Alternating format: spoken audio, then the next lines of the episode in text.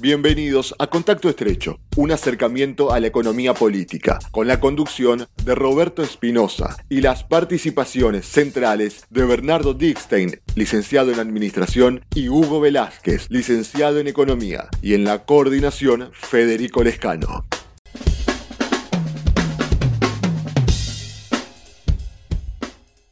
Bienvenidos a otra emisión de Contacto Estrecho, un acercamiento a la política, un acercamiento a la economía en donde hablamos de diferentes puntos que tienen que ver justamente con esto, ¿no? Con la economía vinculada con la política, y así es uno de esos puntos tan vinculados entre sí, entre la política, cuando se habla de inflación. La semana pasada tocamos justamente algo relacionado con el tema inflacionario, el origen, eh, por qué tenemos tanta inflación, y quedaron algunos temas pendientes.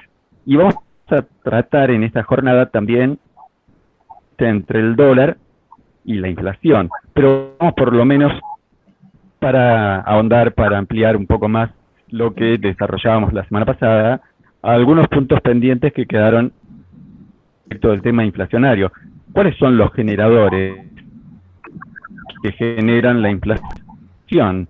Hay varios puntos que desarrollamos la semana pasada y vamos a ampliar justamente en la voz de Hugo Velázquez eh, a propósito de cómo se genera la inflación en nuestro país? Em, bueno, en, el encuentro anterior habíamos dado dos causas de la inflación, especialmente en para Argentina, para el caso argentino. Una era la el, venta al exterior de bienes salarios, es decir, bienes que integran la canasta familiar y quienes venden quieren cobrar eh, este, con precios internos los valores internacionales especificarlo a valores internacionales, lo cual lo traslada, ya se traslada en un incremento de precios.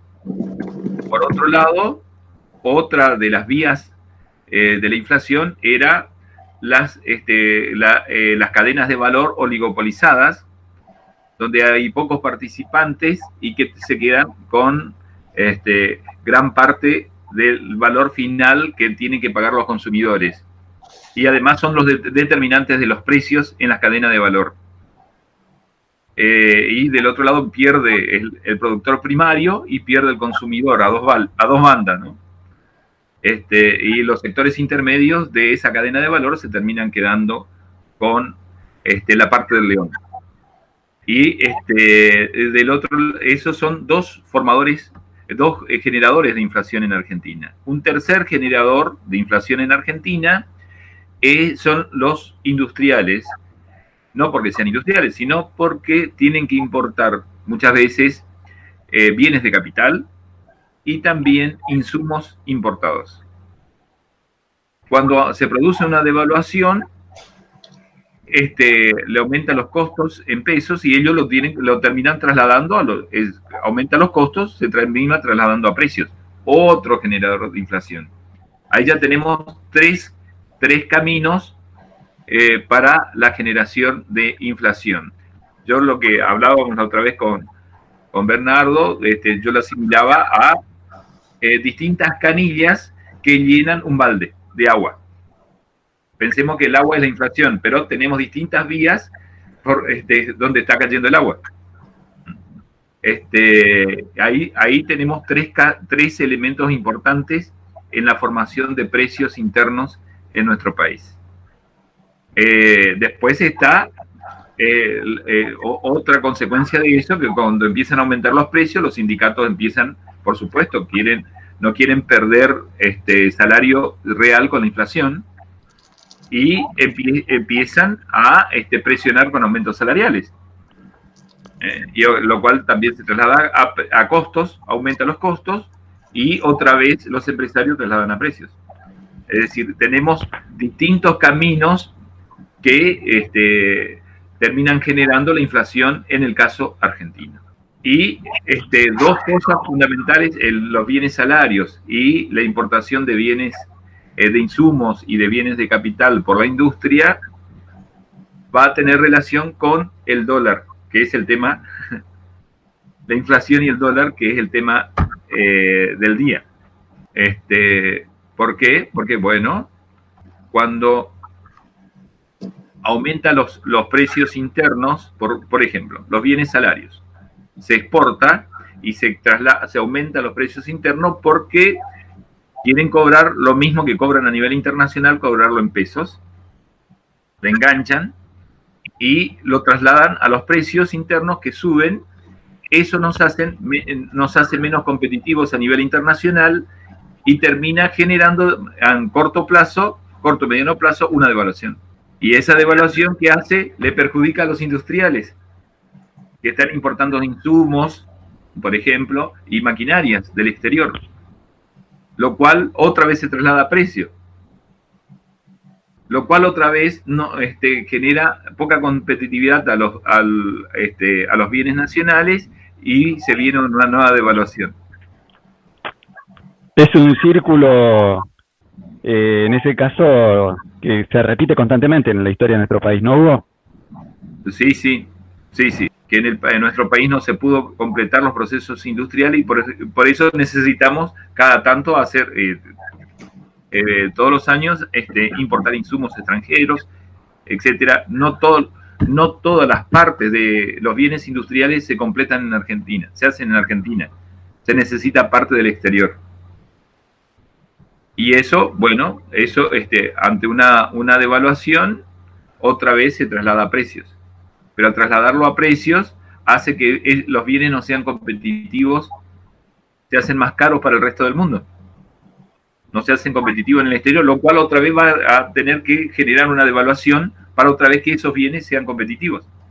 Los bienes nacionales sean este, friendly, digamos, para el resto del mundo. Sean atractivos para el resto del mundo. Es, un proceso muy, muy interesante que tiene la economía argentina hace décadas. Eh, decíamos eh, otro de los aspectos que tratan y que están vinculados con el proceso inflacionario tiene que ver con el dólar. Recordemos en su momento en la convertibilidad, en el plan de convertibilidad en los 90, se logró controlar el tema inflacionario justamente atando el peso al dólar. El tema es a qué costo, ¿no? Y justamente, bueno, vamos a desarrollar eh, si, cuáles son los pros, los contras de una dolarización de la economía en nuestro país, entre otros aspectos, intentar frenar a la inflación. Ese es, sin dudas, el tema de esta emisión de contacto estrecho. Hugo, Bernardo, ¿quién arranca?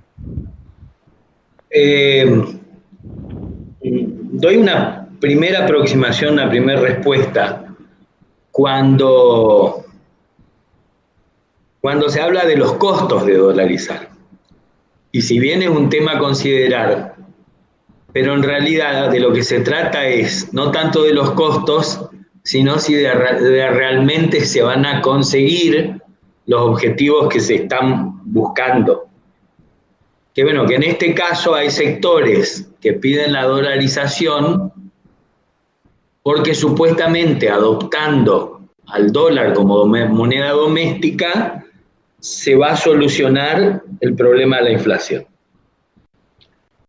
Y detrás de ese discurso hay una especie de razonamiento que sostiene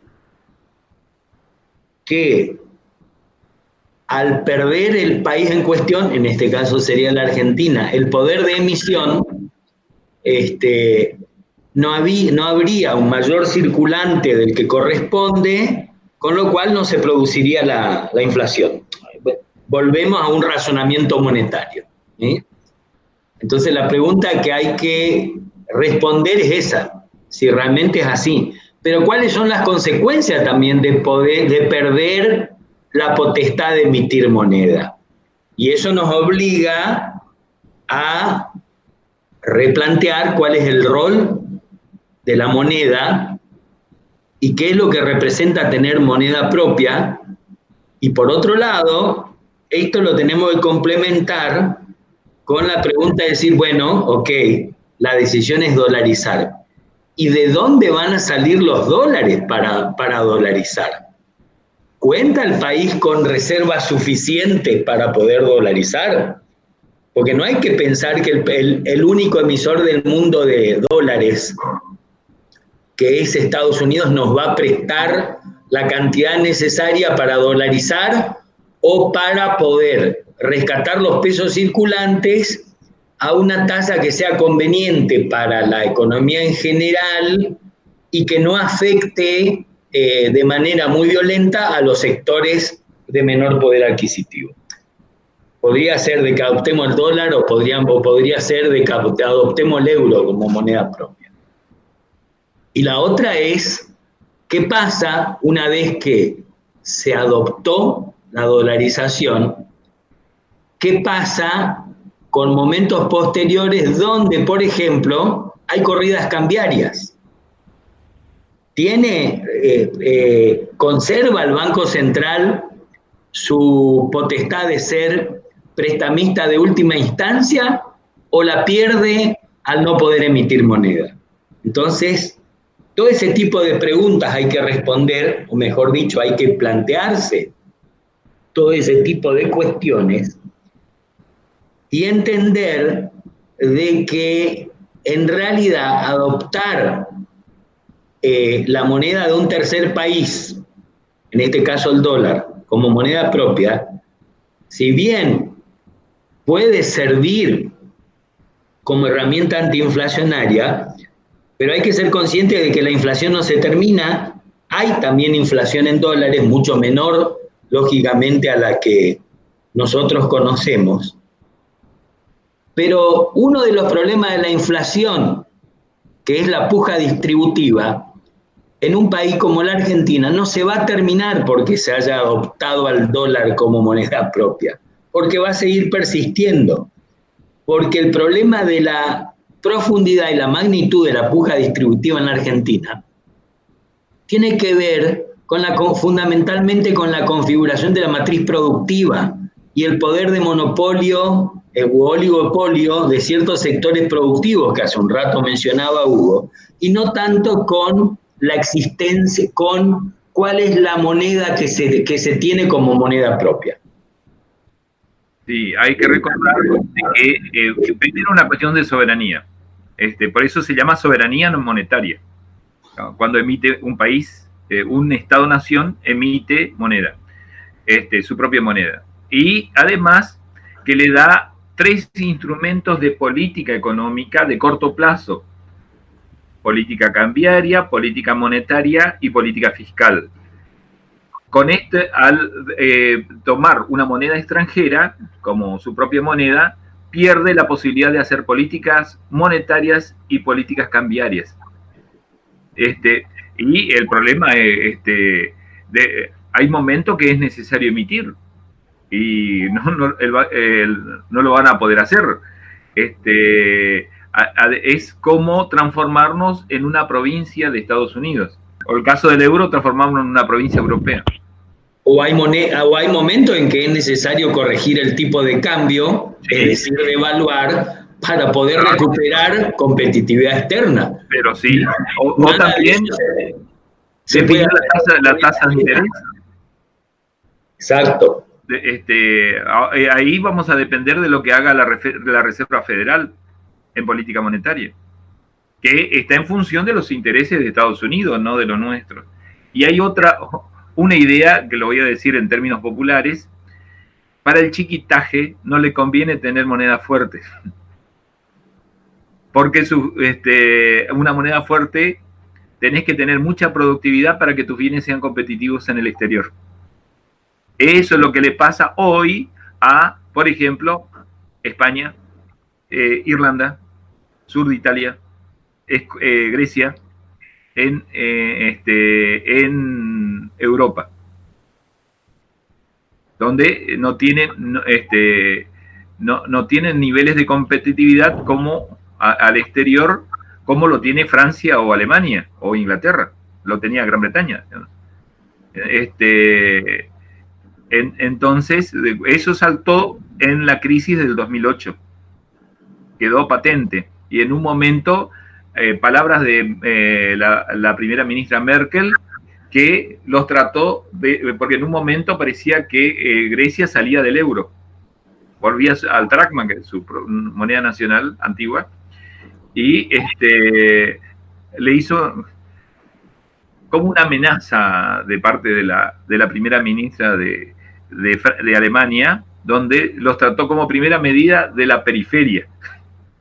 Es decir, la periferia de Europa, Grecia, España, Portugal, sur de Italia, este, Irlanda, este, los, los, trató bastante mal este, y los, los reconoció públicamente como la periferia de Europa. Es decir, el chiquitaje entre en términos argentinos populares sería el chiquitaje de Europa. Este, y bueno, en el caso griego, por ejemplo, se hablaba de que no, no tenía competitividad con el aceite de oliva, que es una producción local, para tener una moneda tan alta como el euro. E incluso había problemas con este, un ingreso importante para Grecia, que es el turismo. Eso estoy hablando 2008-2009, en la crisis del 2008-2009.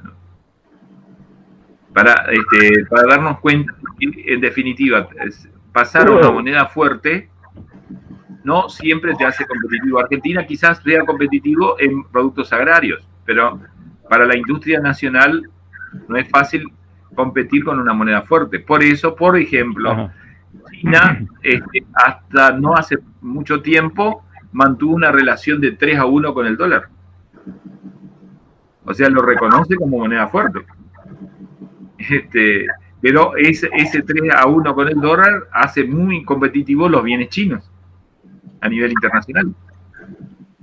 Y le fue... Ahora, y la contracara, Hugo, ¿sí? La contracara de una moneda tan devaluada, ¿sirve para algo? ¿Nos sirve para algo? Que nuestro peso tenga tan poco peso sea tan frágil, tan débil. ¿Sirve? Si nuestro peso fuese muy fuerte, perderíamos capacidad de competencia externa. No es bueno. No, no, no, eso no, eso no, eso no. Peso fuerte no, yo estoy diciendo la contracara, un peso, la contracara, la parte opuesta, bien opuesta, un peso muy debilitado. Uno podría decir de que la debilidad del peso argentino se manifiesta frente al valor, al valor mayor, eh, al mayor valor nominal o no del peso uruguayo y del guaraní en Paraguay, ¿sí? Y que eso impide y que eso hace para que los turistas, a los turistas argentinos ir a pasear a Uruguay o a Paraguay les resulte muy caro. La verdad que si esa es la debilidad, a mí no me preocupa, digamos, ¿no? Porque consideremos que cada vez que un argentino se va al exterior hacer turismo, cosa a la que tiene derecho, no, nadie lo niega, en realidad lo que, está, lo que está ocurriendo es que hay un drenaje de divisas. ¿eh? Entonces, a mí, honestamente, esa parte no me preocupa. Ahora, ¿qué podría ser cuando hablamos de debilidad? Y que también tiene que ver con algo que señaló Hugo hace un rato. De que importar eh, bienes de capital o bienes intermedios que nuestra industria lo utiliza como insumos, se hace caro, eh, eso se traslada a los precios internos y eso genera inflación. Ahí sí uno podría decir de que la debilidad del peso es preocupante, porque cada vez cuesta más importar y eso genera inflación. Esa sí puede ser una debilidad que sea preocupante, pero por otro lado, esa supuesta debilidad de, la, de nuestra moneda tiene una contracara de que fortaleza para poder exportar, porque si a nosotros nos resulta caro importar bienes finales o intermedios, o nos resulta caro ir a hacer turismo a un tercer país, necesariamente la contracara de eso estaría indicando de que en apariencia los productos argentinos son competitivos en el exterior. No en todo. Comento de paso una, anécdota. Ustedes saben que yo dedico gran parte de mi tiempo laboral a una empresa que está vinculada al sector de distribuciones mayoristas y medicamentos. La semana pasada, el Banco Central eh, largó una circular donde restringe el acceso a las divisas para lo que se denominan bienes suntuarios, ¿sí? Más allá de que en esa resolución del Banco Central, en esa comunicación, hay un anexo detallado de cuáles son esos bienes, en función de lo que se denominan las posiciones arancelarias comunes del Mercosur. La cuestión es que empecé a llamar a una serie de, de proveedores de la empresa donde yo me desenvuelvo para ver cómo los iba a afectar a ellos. Son proveedores que importan bienes de consumo final que podrían llegar a ser eh, incluidos en esa lista de bienes suntuarios. Bueno, finalmente no lo están, pero uno de ellos, que es una empresa, es la subsidiaria en Argentina de una empresa francesa reconocida a nivel internacional que produce cosmética, me decía que a ellos no les preocupaba porque si bien ellos importan eh, cosas con su marca desde afuera, también exportan. Y me decía, nosotros en nuestro caso tenemos una balanza comercial favorable, porque de los productos que nosotros fabricamos, la Argentina es competitiva y en eso tiene que ver el tipo de cambio. Entonces, debilidad o fortaleza depende para qué. Mm. Yo creo que hay que priorizar la capacidad de competencia de la Argentina, por supuesto. No siempre la devaluación del tipo nominal de cambio es una herramienta suficiente para tener competitividad externa. Ajá, cuando hablas, Bernardo, de competitividad, te, te estás refiriendo al sector macro, ¿no? Porque el sector micro, hablo eh, a nivel país, es difícil que pueda resultar beneficiado, supongo, deduzco, pregunto, en relación a que cuántas pymes podrían o están en condiciones de exportar, cuántas, cuántos sectores comerciales verdaderamente tienen la posibilidad de exportar algo. ¿Qué pasa en ese aspecto en el mercado interno? Bueno, a ver, eh, la, la, competitividad externa no la otorga únicamente el tipo de cambio, porque está demostrado que, de que cada vez que en la Argentina se devalúa, eh, el primero que se ve beneficiado es el sector que menos valor agrega, el sector primario, pero aparte de eso, la competitividad externa se recupera únicamente por un periodo de tiempo muy corto, seis meses o un año a lo sumo, digamos. Entonces lo que hay que preguntarse es qué es lo que está pasando con diversos sectores de nuestra economía, especialmente la industria y las pymes que vos mencionaste, a las cuales no, no alcanza el tipo de cambio para poder ser externamente competitivo. Entonces, bueno, ahí tenemos que entrar a hablar del costo de las tarifas públicas, porque ¿de qué sirve de que se devalúe por año, no sé, el 100% si la energía o los combustibles van a aumentar el 200%? Eh, también tiene que ver con la capacidad de exportar, tiene que ver con la organización de cada empresa que quiere exportar. No alcanza únicamente con tener un tipo de cambio favorable. Y eh, también hay una cuestión que eh, que es contradictoria para el, para el hombre de a pie.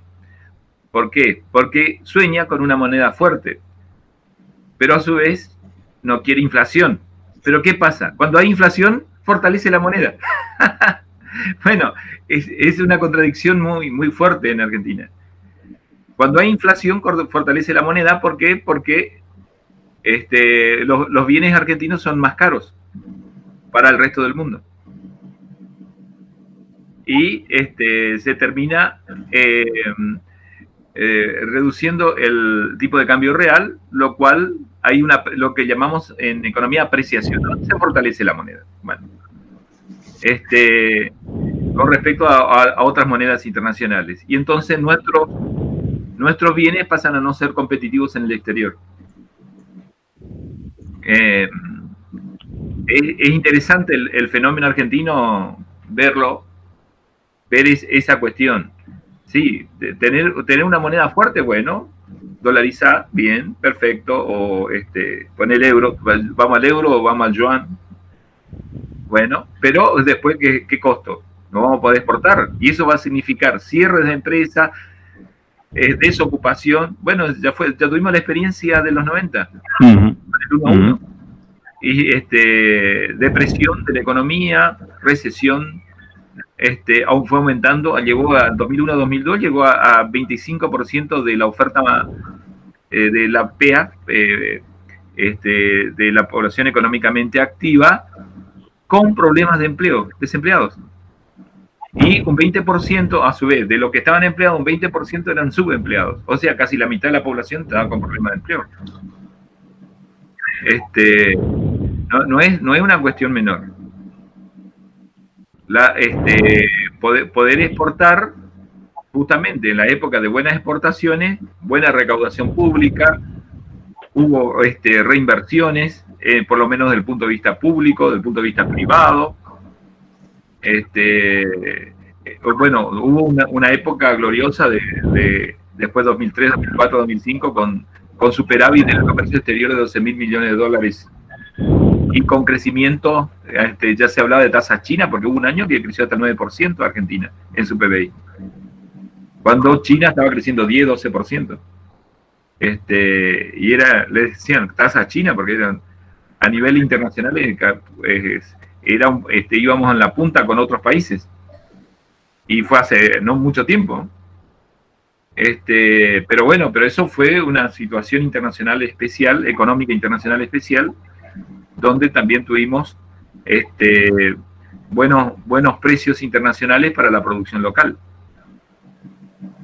Pero eso no pasa todos los días. Y mientras tanto tenemos que hacer competitivos los, bienes que producimos. Lo que sí es para aumentar la, productividad, un, camino sería este, aumentar justamente la sustitución de importaciones de insumos, por lo menos extranjeros de la industria básica por lo menos. Claro. Hay algo que marcaban ustedes que beneficia, por ejemplo, para la exportación, beneficia para el sector eh, productivo en parte, el tema de una devaluación. Pero hay un punto, no sé si lo aclararon, no sé si... Eh, el tema del vínculo que hay al dólar entre el dólar y la inflación, porque apenas sube el dólar, suben los precios. Apenas suben los precios, eso golpea a, todo el resto de la población que no está para exportar, que no tiene ningún tipo de interés en, exportación y afecta a la gran mayoría de la población. Nosotros dijimos de que en ciertos casos la corrección nominal del tipo de cambio, mal conocida como devaluación, es necesaria para recuperar competitividad externa. Pero recién fuera de micrófono lo hablábamos con Hugo, en realidad el problema es que el peso se aprecia cada tanto. Claro. Por eso, hay que corregirlo. Ahora, respecto a lo otro que vos decís, justamente, si se devalúa, así como se puede recuperar por un tiempo la competitividad externa, el, eh, el peso va a ser más débil que es lo que vos hace un rato estabas señalando. Claro, claro, claro. Negativo. Ahora, tengamos en cuenta que cada vez que se devalúa, y fundamentalmente el primer sector que se beneficia con una devaluación del sector primario, porque nadie lo puede negar, es el más dinámico para ingresar divisas, se perjudica todo el resto de la economía. También lo señaló Hugo hace un rato, los industriales que necesitan incorporar eh, bienes de, capital, eh, si el tipo de cambio se corrige en un 25, un 30%, como ahora mismo algunos sectores lo están demandando, es muy probable que esos industriales dejen de importar bienes de capital. Eh, se les va a encarecer la importación de bienes intermedios que utilizan como insumo para completar localmente procesos industriales de muchos bienes que son los que consume la inflación, con lo cual esos bienes se van a encarecer. Entonces, no siempre es malo eso de que el peso sea débil. Que el peso sea débil significa que es más fácil exportar y relativamente equilibrado importar. Devalúas más, más difícil va a ser importar. A ver, por ejemplo, el año pasado, mejor dicho, en el 2019, ya la Argentina comenzó a tener superávit en la balanza comercial, pero no era un superávit comercial externo producto de mayores importaciones, sino un superávit comercial producto de menores importaciones. Y eso no es porque se hayan sustituido importaciones, sino porque el mercado interno mostró la depresión luego de cuatro años de políticas de ajuste. Entonces, e, e, es muy fino el equilibrio entre qué conviene y qué no conviene. Más allá de que lo que se denomina un tipo de cambio competitivo, que en realidad se llama tipo de cambio real multilateral, está formado por una mezcla de las monedas de los principales socios del país en cuestión, en este caso de la Argentina. Por ejemplo, durante la, ya durante la época de los 90, y especialmente con la entrada de funcionamiento del Mercosur, Brasil pasó a ser nuestro principal socio comercial. Resulta que Brasil devaluaba cada vez que necesitaba recuperar competitividad externa y nosotros estábamos atados en un uno a uno eh, por la ley de convertibilidad, con lo cual cada vez se hacía más difícil exportar a Brasil, siendo el principal socio comercial. En el 99, eh, Brasil produjo una devaluación muy, pero muy fuerte, que fue una de las cosas que terminó de tumbar la, eh, la convertibilidad y prácticamente anuló a cero la competitividad externa de la Argentina. O sea que es, un equilibrio muy fino el que hay que buscar. Pero no se trata únicamente de establecer tipos nominales de cambio, tiene que ver con la configuración de la matriz productiva también. Que este, en todos los, gran parte de los 90, principio del 2000, China tenía 3 a 1 y me acuerdo que el presidente de la Reserva Federal decía, tienen que terminar con el 3 a 1, tienen, tienen que fortalecer la moneda. Claro, porque este, le hacía más competitivo a los bienes chinos frente a los bienes de Estados Unidos, que tenía una moneda más fuerte. Y estamos hablando de la lucha entre la primera y la segunda potencia económica del mundo. Si se quiere que aumentemos cada vez nuestras exportaciones, para lo cual se requiere tener un tipo de cambio competitivo alto, pero como condición necesaria, pero no suficiente. Pero a su vez queremos que los bienes externos que necesitamos importar no sean caros, la única respuesta es empezar a producir esos bienes que se importan. Porque de esa manera vamos a poder consumir bienes producidos con costo argentino, no con costo del exterior. Y esos fueron los procesos que en incontadas veces se interrumpió en la Argentina, la industrialización. Eh, dos cuestiones.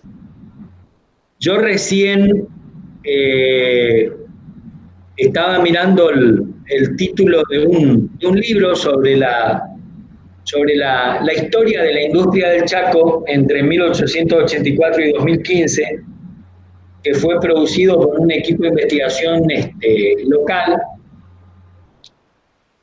con la dirección de un doctor en historia y doctor en historia económica, que él a su vez tiene escrito un libro muy interesante y el título dice, ¿la Argentina será industrial o no cumplirá sus destinos?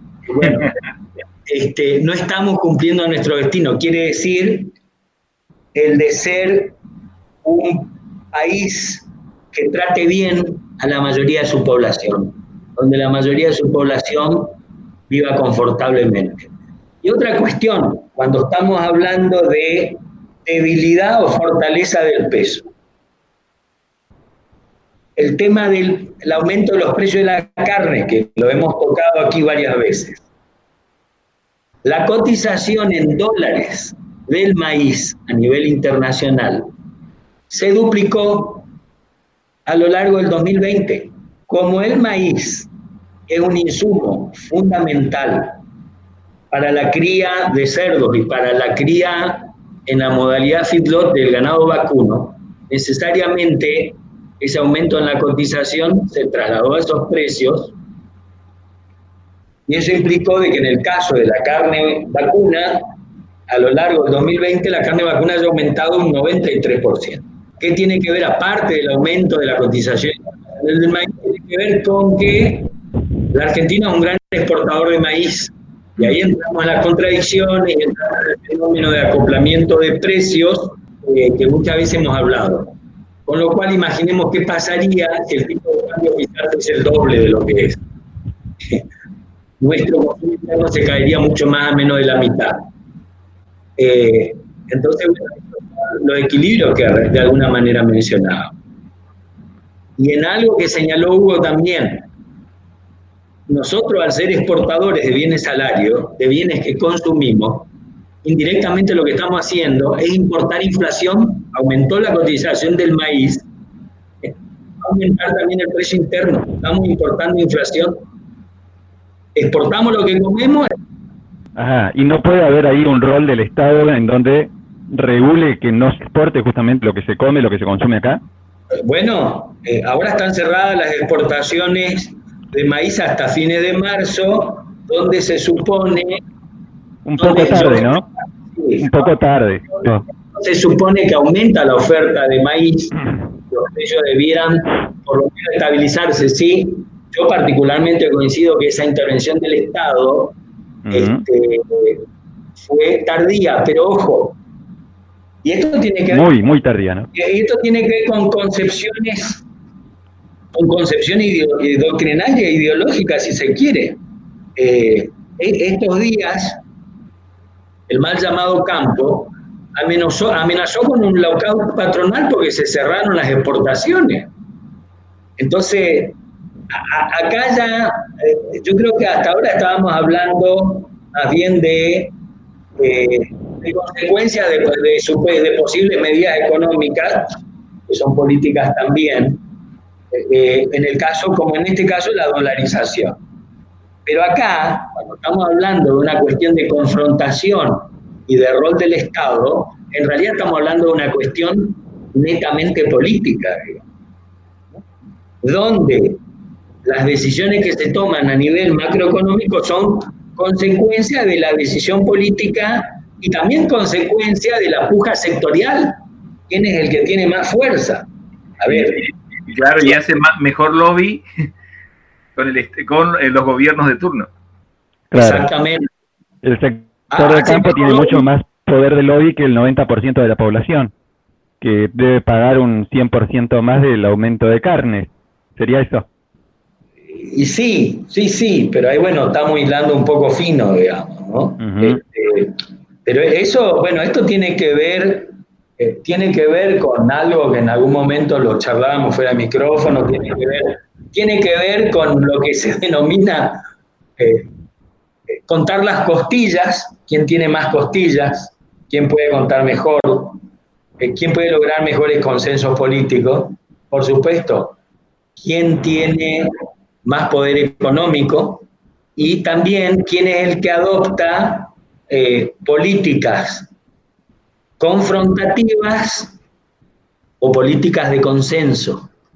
Yo particularmente soy de los que creen de que en algún momento hay que confrontar porque los consensos no se logran o si se logran son de muy corto aliento.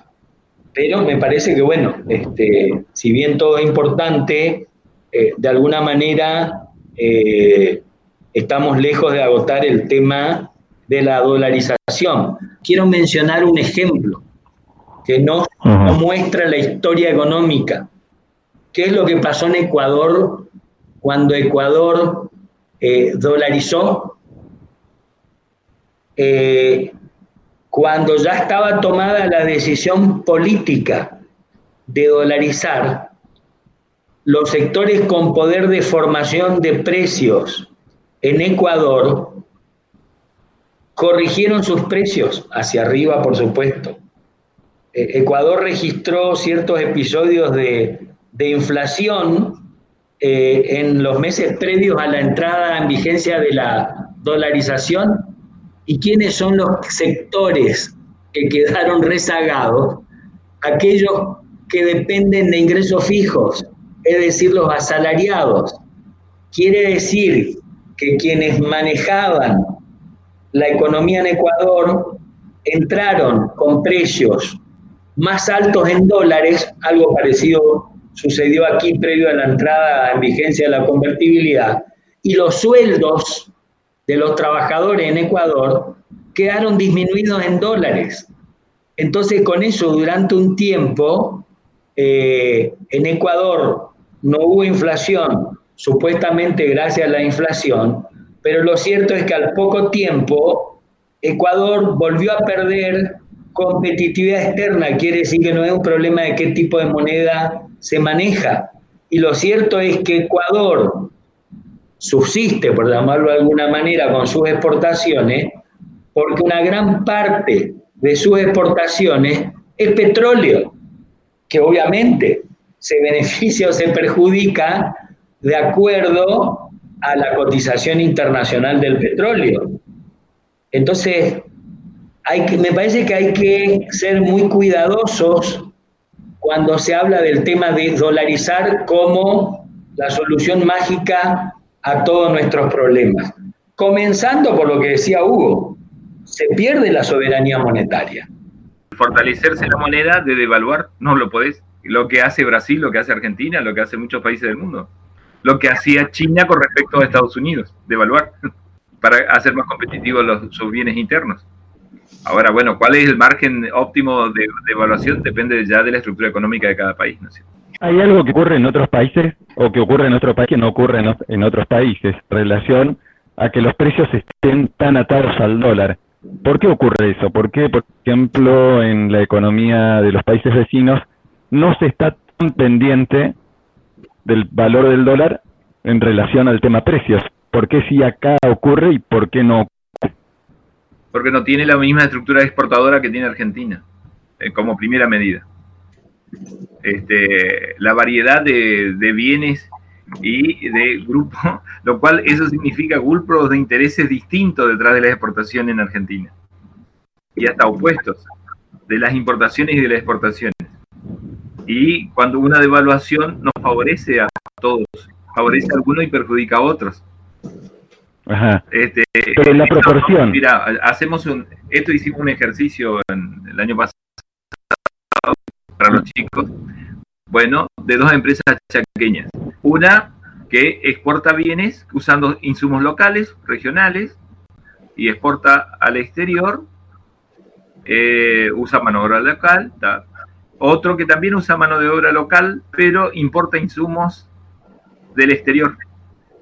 Bueno, ¿qué pasa cuando devaluamos?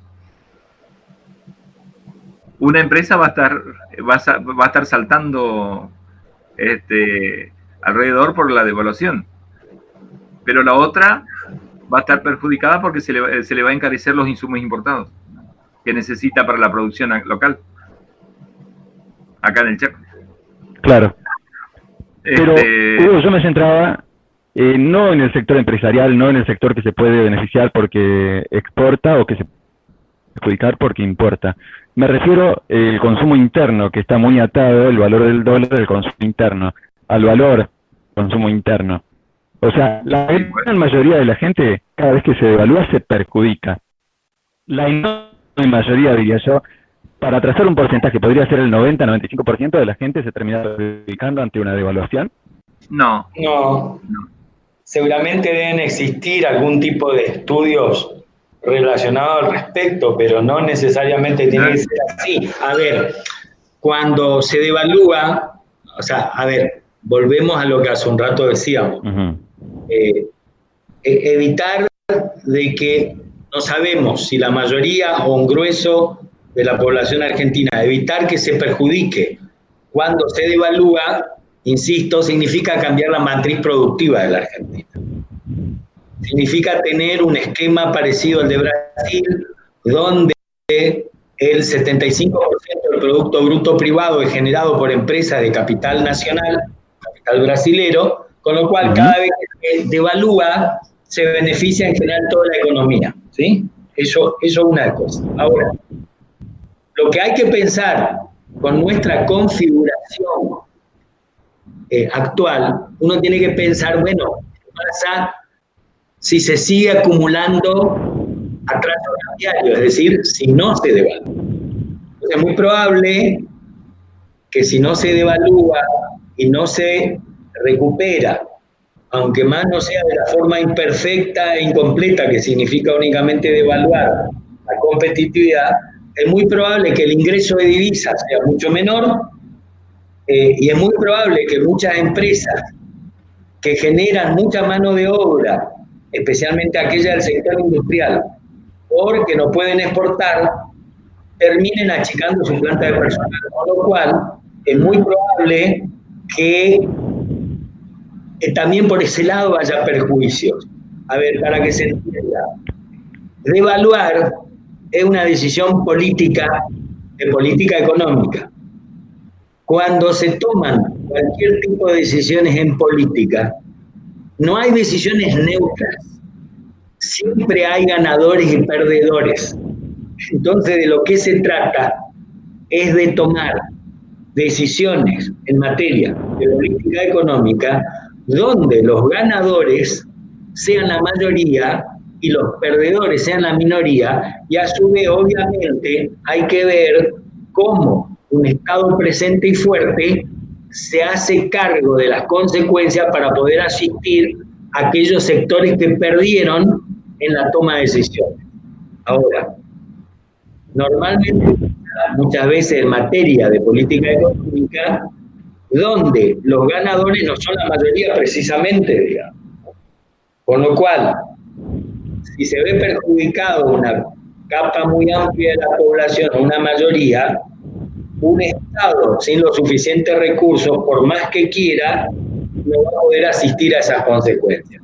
Pero en definitiva, lo que hay que ser consciente es que no hay medidas neutras, no hay medidas que sean totalmente beneficiosas o medidas totalmente perjudiciales. Claro, pero yo hablo de mayoría. ¿Ustedes no creen que cada vez que se devalúa eso impacta en la suba de precios y eso no termina perjudicando a la gran mayoría de la población? Y ya explicamos por qué suben los precios. No, pero está bien, pero por eso suben los precios. Suben los precios. El hecho de que suban los precios es algo que no está en discusión, digamos, suben los precios cada vez que sube el dólar. El tema es, esa suba de precios termina perjudicando a la gran mayoría de la población. Y en principio pareciera que sí, pero cuidado, no únicamente la devaluación perjudica a la población, en la suba de combustibles también. Sí, claro. Es más, suba de combustible y atrasa el tipo de cambio probablemente, digamos. Este, porque las empresas productoras eh, tienen que trasladar el aumento de sus costos logísticos por producto del aumento de los combustibles, con lo cual pierden de alguna manera competitividad externa, con lo cual presionan por una devaluación. Entonces, cuidado, que el perjuicio contra la población no es únicamente vía corrección del tipo de cambio. Hay otro tipo de elementos que son igualmente perjudiciales. Insisto, la corrección en, eh, en el costo de las tarifas públicas y para quién. Y seguramente, este, entonces, bueno, el transporte de pasajeros, el transporte público, el transporte terrestre, porque aumenta los combustibles, aumenta el flete, y aumenta el flete, aumenta el precio de los bienes que nosotros eh, consumimos. Entonces, insistimos de vuelta, no es un problema de correcciones nominales, sino un problema de corrección, eh, de, de cambios estructurales y corrección en la matriz productiva y que esos cambios son de largo plazo. Mm. No se resuelven tomando medidas coyunturales. Y bueno, justamente en la matriz productiva, en la energía, recordemos que Argentina dejó de autoabastecerse de, petróleo a principios del siglo XXI. Y ahora importamos petróleo. Y lo cual, hace que y bueno, esto ya se traslada a precios y de algo importantísimo y estratégico como es el petróleo hoy día en, en la matriz productiva mundial. Sigue siendo por ahora el petróleo. Hasta que sustituyamos por otras formas de energía. Bueno, y eso sustituir por otra forma de energía lleva tiempo. Es, de largo plazo, como decía Bernardo. Lleva tiempo y exige continuidad. Y continuidad, de, una, de, un, de un gobierno a otro, sí. Claro, cosa que ahora no se tiene, ¿no? Un proyecto interesante y el próximo gobierno que, que venga lo, lo meta en la cajonera de vuelta. Requiere continuidad, estamos hablando de continuidad de, de una década entera por lo menos. Claro,